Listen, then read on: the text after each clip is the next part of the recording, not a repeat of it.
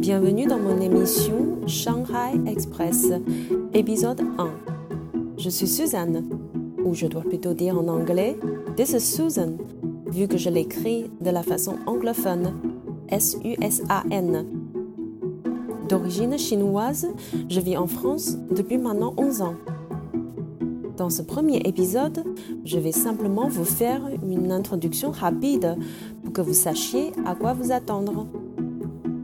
Alors, dans cette émission, je vais vous parler des informations et des sujets actuels de la Chine, avec des contenus plutôt positifs, instructifs, inspirantes, l'histoire de me différencier avec la plupart des médias français et internationaux.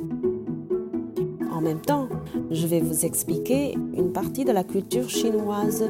Je dis bien une partie, parce qu'il y a trop de choses à voir avec notre culture, voir nos cultures avec S, et malheureusement, je ne les maîtrise pas tous.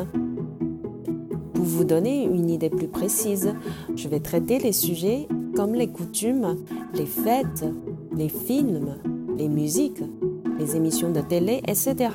Mais sûrement pas la politique, parce que d'un côté, je maîtrise très mal ce sujet, et de l'autre, il est tellement traité d'un œil négatif et je ne veux pas créer des polémiques. Donc en gros, ce sera une émission entre guillemets Peace and Love. Et mon souhait, c'est de vous donner une vision plus moderne et plus complexe de la Chine alors, vous vous posez peut-être la question, d'où vient ce nom Shanghai Express? Shanghai, parce que je suis né à Shanghai et mon point de vue représente plus ou moins la génération après 80 de Shanghai. Et vous l'avez peut-être remarqué, on prononce la lettre H en Chine, donc Shanghai est la bonne prononciation. D'ailleurs, on prononce comme ça presque partout dans le monde, donc je vous conseille fortement d'adopter dès aujourd'hui la version Shanghai. Par contre, le terme express est un peu plus complexe. Je pense d'abord au magazine français L'Express, dans l'idée de vous apporter des actualités.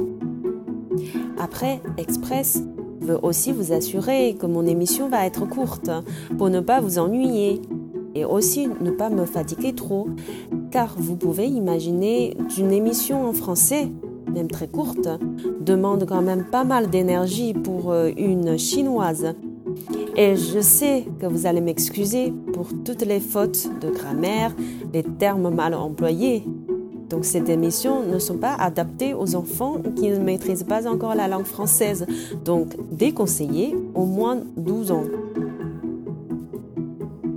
La troisième dimension de l'Express, c'est que selon une amie proche, d'ailleurs, c'est la seule qui est au courant de la naissance de ce premier épisode, le terme Express colle bien avec mon côté dynamique et moderne.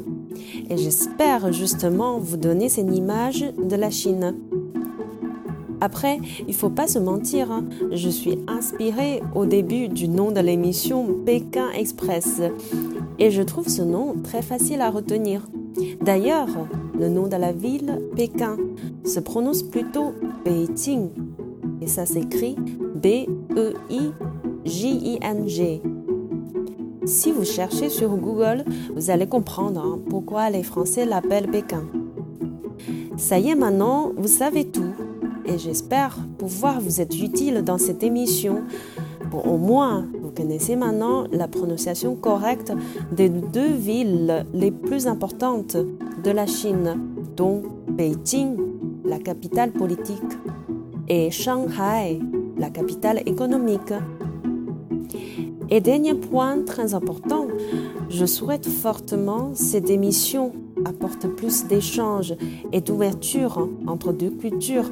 Donc si vous avez des commentaires, des suggestions, des questions, n'hésitez surtout pas. Bon, c'est tout pour aujourd'hui et espérons de pouvoir vous retrouver dans mon prochain épisode. À très bientôt.